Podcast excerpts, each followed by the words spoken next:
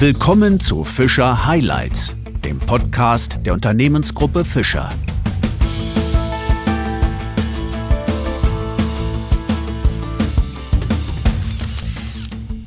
Zu einer neuen Ausgabe von Fischer Highlights begrüße ich Sie sehr herzlich. Unser heutiger Gast ist eine sehr bekannte Persönlichkeit bei Fischer.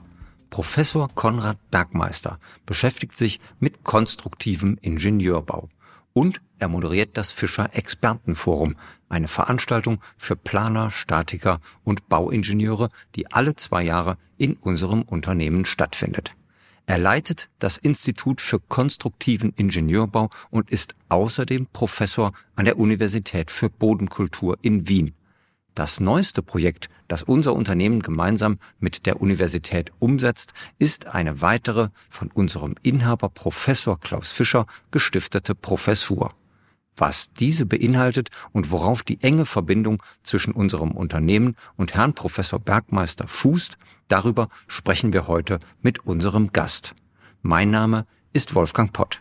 Herzlich willkommen bei Fischer Highlights, Professor Bergmeister. Ich begrüße Sie ganz herzlich. Besten Dank, Herr Professor Bergmeister. Sie sind Moderator unseres Fischer Expertenforums, einer wichtigen Veranstaltung für die gesamte Befestigungsbranche. Was sind die wesentlichen Themen dieser Veranstaltung, die wieder am 2. und 3. Februar durchgeführt wird? Es ist das zehnte Expertenforum, das das Unternehmen Fischer abhält. Dabei werden höchst aktuelle Themen gebracht. Beispielsweise das große Thema, dem wir zurzeit auch, mit dem wir sehr konfrontiert sind, des Klimawandels gebracht. Und hier spricht Professor Benz aus Karlsruhe zu uns. Und dann bewegt man sich schon hinein in die Thematiken der Befestigungstechnik. Intelligente Befestigungssysteme mit Sensoren. Das ganze große Thema der Befestigungen bei Sanierungsbauten, Instandhaltungen. Wie kann ich nachträglich etwas befestigen? Mit Dübel, mit Ankerschienen, aber auch die Themen, die ja für die Nachhaltigkeit eine wichtige Rolle spielen, der langen Lebensdauer. Wir alle als Mensch möchten ja länger leben und so hat man auch gerade in Bezug auf diese Klimaverträglichkeit das Ziel, die Bestandsbauwerke lange zu erhalten.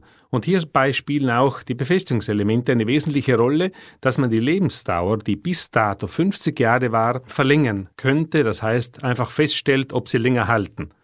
Und ein drittes Thema ist der Brandschutz. Ein Thema, mit dem wir heute auch stärker konfrontiert werden durch die zunehmenden auch Naturgefahren, spielt leider auch das Feuer eine wichtige Rolle und so ist der Brandschutz hochaktuell.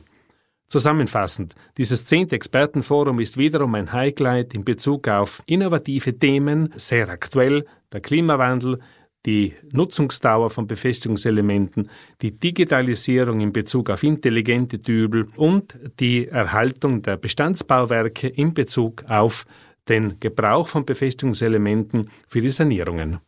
Was ich ja immer so spannend finde, und das konnte ich gerade Ihren Ausführungen entnehmen, und das werden wir dann auch auf dem nächsten Expertenforum feststellen, dass sozusagen die großen Themen der Weltbühne, Sie hatten den Klimawandel gerade genannt, sich am Ende widerspiegeln, auch beim Thema Befestigung. Also da gibt es durchaus große Verbindungen zwischen den Themen, die die Menschheit insgesamt bewegen, und den Befestigungssystemen. Hier gibt es zwei sehr interessante Phänomene. Auf der einen Seite zeichnet sich das Unternehmen Fischer schon seit Jahrzehnten damit aus, dass sie hochaktuelle Themen sehr frühzeitig strategisch richtig ansprechen, beleuchten und sie dann versuchen, für ihren Bereich aufzuarbeiten. Der zweite Grund ist sicherlich auch, dass die Befestigungstechnik so alt ist wie das Bauen. Man kennt sie bereits aus dem alten Reich des Ägyptens 2500 Jahre vor Christus bis herauf in das mittlere Reich so 1200 vor Christus, die großen Bauwerke von Ramses II. im Tal der Könige, die dort entstanden sind, die Tempel von Karnak, von Luxor. Dort war die Befestigung, nämlich das Einlegen von Stahlteilen in Steinen, bereits Gegenstand des Bauens. Und heute hat die Befestigungstechnik eine enorme Evolution mitgemacht. Sie ist teilweise Vorreiter für die technologischen Entwicklungen im Bauwesen, weil sie bestimmte Themenbereiche antizipiert, einfach äh, voraussieht. In diesen kleinen Elementen steckt eine Menge an Technologie, aber auch die gesamte Werkstoff, Baustoffmechanik drinnen und die Intelligenz damit des Bauens im Kleinen. Daher zeichnet sich gerade das Unternehmen Fischer aus, dass man hier versucht, neue Themen hereinzuholen in dieses Expertenforum, zu beleuchten, für die Praxis auch aufzuarbeiten und damit Trends für die Zukunft vorlegt. Wir haben ja erst im vergangenen November eine Presseveranstaltung gehabt, wo wir auch Themen aus den Bereichen Robotik und Sensorik zum Bauen der Zukunft präsentiert haben. Das haben Sie ja eben angedeutet, ist auch ein Teil des künftigen Expertenforums, auch ein wichtiger Teil der Befestigungstechnik der Zukunft. Die Robotik wird uns in den nächsten Jahrzehnten viel stärker begleiten. Wir haben zukünftig keine Chance mehr, wenn wir nicht in Bezug auf die Klimaverträglichkeit anders denken, planen und bauen. Und dazu gehört vor allem auch das schnelle Bauen. Auf der einen Seite haben wir immer weniger Humanressourcen zur Verfügung, welche am Bau tätig werden. Zweitens aber haben wir auch einen sehr hohen Nachholbedarf. Und drittens müssen wir unbedingt die Schnelligkeit bei der Bauabwicklung forcieren. Da hilft uns die Robotik, die künstliche Intelligenz und die Sensorik. Und diese Themen sind eben auch beispielsweise ein Hauptpunkt bei diesem Expertenforum. Und diesem Themenbereich hat sich die Firmengruppe Fischer schon seit langem gewidmet.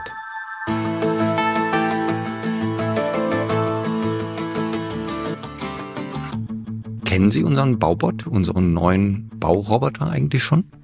Das ist ein interessantes äh, äh, Tool, möchte ich es bezeichnen. Wenn man denn zurückblickt auf die vergangenen Jahrzehnte, dann war es ja die Firma Fischer, die bereits beim Elbtunnel vor vielen Jahren erstmalig einen sogenannten Montageroboter eingesetzt hat. Damals im Tunnelbau, wo man versucht hat, eben relativ schnell Befestigungselemente zu bohren. Jetzt mit diesem Roboter gelingt es erstmalig, am Bau Befestigungselemente bohren und zu setzen, die auch eine hohe Qualität aufweisen. Und das ist, glaube ich, der Weg, wo man hin muss. Das ist jetzt erst ein Zwischenstand. Das ist sicherlich nicht das Endprodukt. Wir müssen im Bau dahin kommen, dass wir, ich nenne es einmal gezielt, fast wie Drohnen ähnliche Technologien haben, die gesteuert, aber nicht linear arbeitend, sondern eben intelligent arbeitend die Bauteile verlegen, zusammenfügen, montieren für zusätzliche Anlagen und Einrichtungen und dann, und jetzt kommt ein wichtiges Wort, auch in der Lage sind, diese Befestigungselemente zu lösen. Im Rahmen der Kreislaufwirtschaft, die ja gerade in Bezug auf die Nachhaltigkeit ein ganz wichtiges Thema ist, müssen wir nicht nur daran denken, etwas zu bauen, sondern es auch abzubauen. Und dazu gehört eben auch der Lösevorgang von Befestigungselementen dazu. Ich möchte aber nochmal zurückkommen. Sie hatten eben das Thema Tunnelbau und als Beispiel den Elbtunnel erwähnt. Wenn man sich Ihre bisherige Karriere anguckt, so kann man feststellen, dass Sie für insgesamt rund 800 Bauprojekte verantwortlich waren. Ich weiß gar nicht, wie das geht, wie das alles in ein Leben, in ein Berufsleben passt. Nichtsdestotrotz, seit einigen Jahren beschäftigen sich jetzt aber noch mit zwei ganz besonderen Großprojekten, nämlich dem Brenner Basistunnel und der Brenner Autobahn. Wie ist es da eigentlich mit dem Einsatz von Robotik und Sensorik? Kann man das da auch anwenden oder wird es auch angewendet? Ich war verantwortlich über insgesamt acht Jahre für die Brennerautobahn und 13 Jahre für die Planung und den Bau des Brenner Basistunnels, des längsten Tunnels der Welt. Dort haben wir begonnen, die Baurobotik einzusetzen. Beispielsweise bei Baustellen wurde weltweit erstmalig ein selbstfahrendes Ladefahrzeug getestet und so weit entwickelt, dass es schlussendlich Güter über eine Länge von 17 Kilometer von der Außenfläche in ein Tunnelgeflecht hineingefahren ist und damit die Materialien, die wir beim Tunnelbau brauchten, wurden dort antransportiert. Alleine, nur mit Sensoren ausgestattet, sicher und effizient. Und das ist der Weg, glaube ich, wo wir hin müssen. Das war jetzt die Transportlogistik. Der nächste Weg ist die sogenannte Baulogistik, nämlich dass es dort, und wir hatten auch Tunnelbohrmaschinen hochprofessionell entwickelt im Einsatz, wo beispielsweise die Tunnelsegmente automatisch verlegt werden. Es gab die ersten Ansätze, müsste ich sagen, jetzt von den sogenannten Bohrrobotern, die im Tunnelbau die Löcher bohren für die Sprengungen. Wir hatten die ersten Einsätze beispielsweise bei Brücken, wo es darum ging, dass mit Robotern die Hebebühnen weiter geschoben wurden oder verlängert oder verbreitert werden konnten. Das sind alles Hilfsmechanismen, aber noch nicht Gesamtlösungen. Damit wir im Bauen eine Evolution haben, und die ist absolut notwendig, denn wenn wir kurz bedenken, wir sind ja im Bauwesen für knapp 40 Prozent der weltweiten CO2-Äquivalente verantwortlich. Und wenn wir die übrigen Wirtschaftsbereiche, die mit dem Bau in einem Zusammenhang stehen, sprich die Transporte der Baumaterialien, sprich aber auch den gesamten Bereich des Abbruches und der Wiederverwendung, wenn wir den gesamten Zyklus der Bauindustrie anschauen, dann erreichen wir knapp 50 Prozent an CO2-Äquivalenten, für die das Bauwesen insgesamt verantwortlich ist. Und deswegen müssen wir hier vordergründig etwas tun. Was können wir tun? Wir können effektiv ein neues Konzept der Planung und des Bauens entwickeln. Und da gibt es drei Elemente. Das erste ist, wir müssen viel mehr Zeit und Energie hineinstecken in die Planung beziehungsweise in die digitale Planung auch dieses Building Information Modeling spielt eine Rolle, wo man digital versucht schon den Bau im Vorfeld am Computer zu konstruieren, zeit- und kostenmäßig abzubilden, aber auch die Nachhaltigkeit dazu integriert. Und schlussendlich das Facility Management. Zweitens, wir müssen wesentlich schneller bauen. Wenn wir daran denken, wie wir heute eine Brücke sanieren, oder einen Tunnel sanieren und den Umwegverkehr, den wir damit erzeugen, da erreichen wir vielfach wesentlich höhere CO2-Äquivalente durch den Umwegverkehr, als die Impact sind, die durch die gesamte Ertüchtigung und Sanierung entstehen. Das heißt, wir kreieren selber Probleme durch das Umleiten des Verkehrs und das ist im städtischen Bereich noch viel schlimmer als auf großen Korridoren. Daher müssten wir in der Lage sein, innerhalb weniger Tage solche Sanierungen von Brücken, von Tunnels oder sprich Wochen durchzusetzen. Das geht nur, wenn wir modulartig im Vorfeld mit Fertigteilen arbeiten, die dann auf die Baustelle kommen und dort dann mit möglichst Robotern montiert werden. Und hier spielt dann wieder die Verbindungs- und die Befestigungstechnik eine ganz neue Rolle.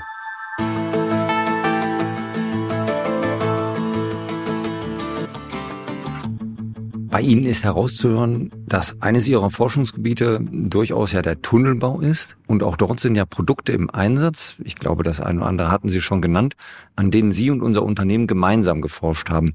Was waren dabei aus Ihrer Sicht denn die größten Herausforderungen? Bekannterweise haben wir im Tunnelbau das Thema des Brandes, das uns immer wieder zu schaffen macht.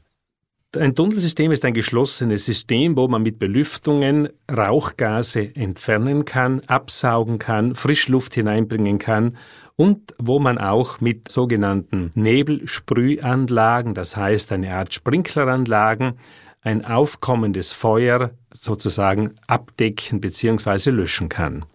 Dazu braucht es für all diese Geräte die Ventilatoren, die Leitungen, Befestigungselemente. Und die großen Herausforderungen waren jetzt, wenn diese Bauteile aus Stahl bestehen, die ja bekannterweise sehr schnell die Temperatur leiten, dass dann die eigentlichen Befestigungen in den Betonuntergrund, in die Tunnelschalen, das sind nämlich die Dübel, die dazu verwendet werden, dass die so abgebildet und ausgebildet werden und studiert werden, dass sie nicht selber versagen, sondern dass sie noch im Beton bleiben, auch wenn es draußen schon eine Zeit lang ein Brandereignis gibt. Dazu wurden sehr viele äh, experimentelle, aber auch numerische Untersuchungen getätigt, sodass man heute in der Lage ist zu sagen, es gibt Befestigungselemente, die auch entsprechend entwickelt wurden, wo Brandschutzmaßnahmen auch gesetzt sind, die in der Lage sind, auch bei Bränden, die über 30 und 60 Minuten dauern, immer noch im Beton ihre Wirkung haben. Mhm. Sind die Anforderungen an Produkte, die der Tunnelbau mit sich bringt, anders als diejenigen zum Beispiel beim Brückenbau? Also inwiefern unterscheiden sich die beiden Forschungsgebiete? Gerade im Brückenbau haben wir vor allem die Umweltbelastungen, sprich im Grunde die Chloridbelastungen, die uns zu schaffen machen. Das ist die Korrosion. Wir streuen im Alpenbereich in einem mittleren Winter etwa zwei Kilogramm Salz pro Quadratmeter an Brückenflächen. Und dieses Salz wird mit dem Schneewasser, mit dem Regenwasser vermischt und rinnt entweder zielführend in ein Entwässerungssystem ab oder B, es dringt auch überall dort, wo es Fugen gibt, wo es Risse gibt oder an Schadstellen in das Bauwerk Brücke ein. Dort beginnt dann die Korrosion des Stahles, aber auch der Spannglieder aus Stahl, hochvergütete Stähle. Und das ist das große Problem, das genauso auch die Befestigungselemente betrifft, sodass wir plakativ Folgendes festhalten können. Im Brückenbau ist das eines der größten Themenbereiche ist die Dauerhaftigkeit, nämlich dass die Bauelemente und die Befestigungselemente dauerhaft diesen Umwelteinflüssen standhalten und im Tunnelbau ist eines der größten Herausforderungen der Brandwiderstand.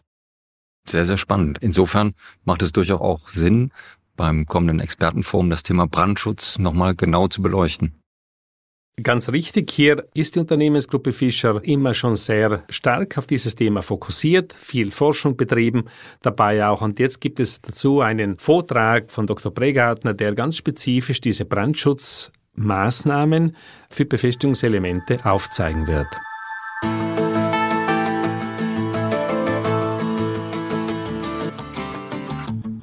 Sehr spannend. Herr Professor Bergmeister, ich möchte noch mal auf ein anderes Thema zu sprechen kommen, denn Sie haben ja noch weitere Schnittstellen mit unserem Unternehmen.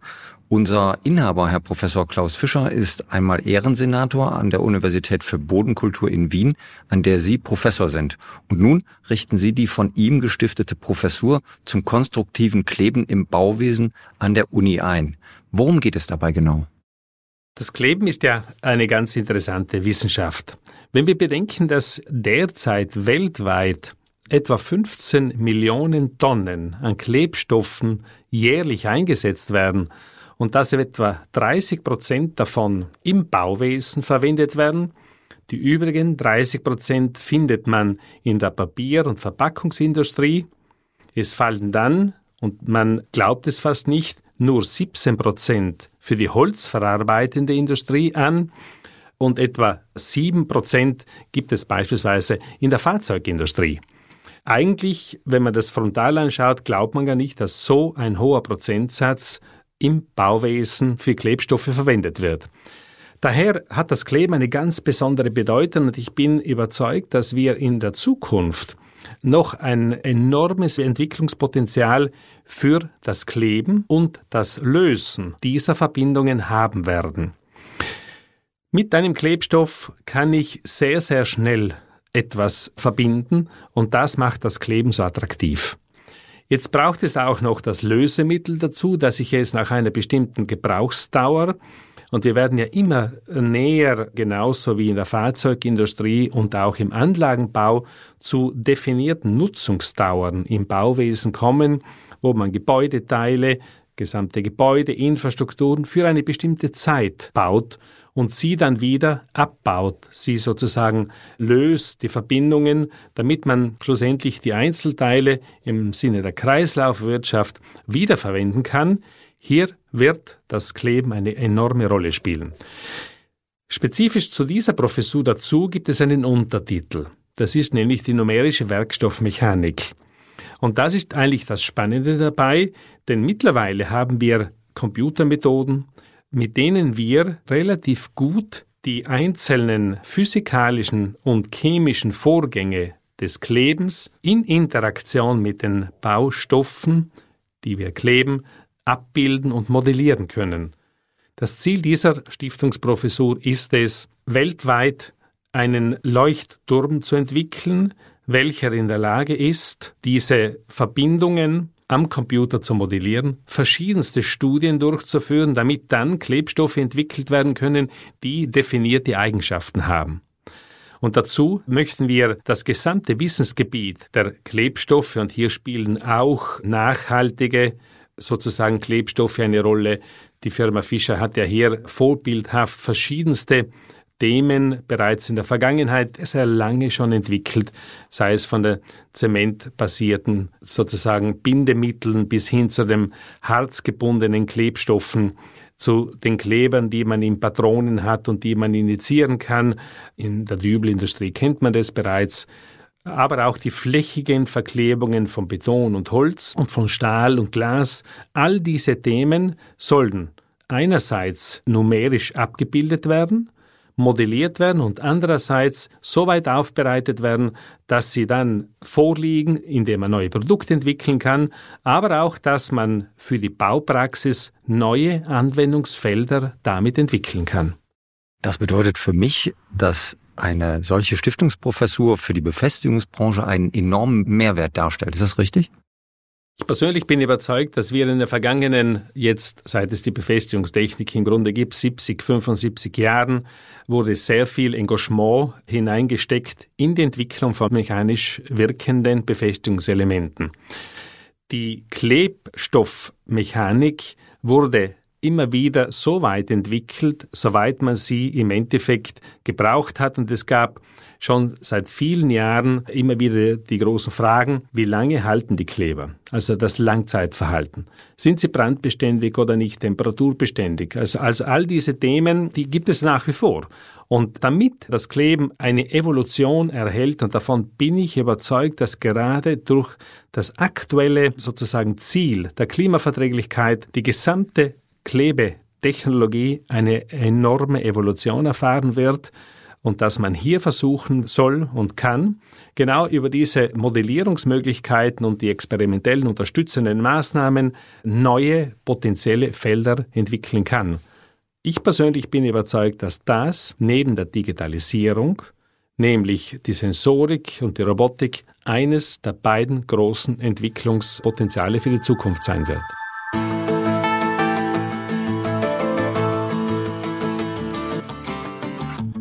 Also wenn man Ihnen so zuhört, dann kann man resümieren, der Befestigungsbranche wird mit Sicherheit in der Zukunft auch nicht langweilig.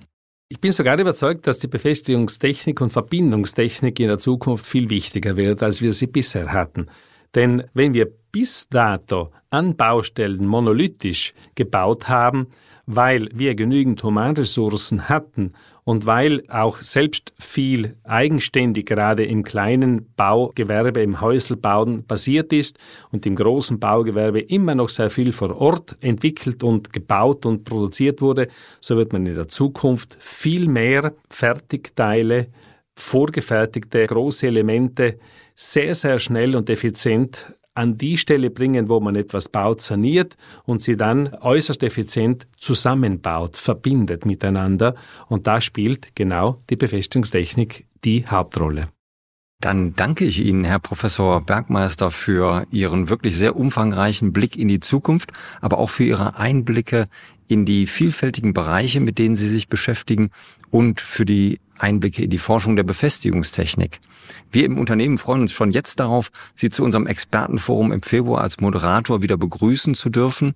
Und einen herzlichen Dank, Herr Professor Bergmeister, für Ihren Besuch bei Fischer Highlights. Haben Sie herzlichen Dank, Herr Bott. Das war sehr spannend und ich freue mich, jetzt das zehnte Expertenforum wiederum begleiten zu dürfen. Wir uns auch. Herzlichen Dank. Danke Ihnen.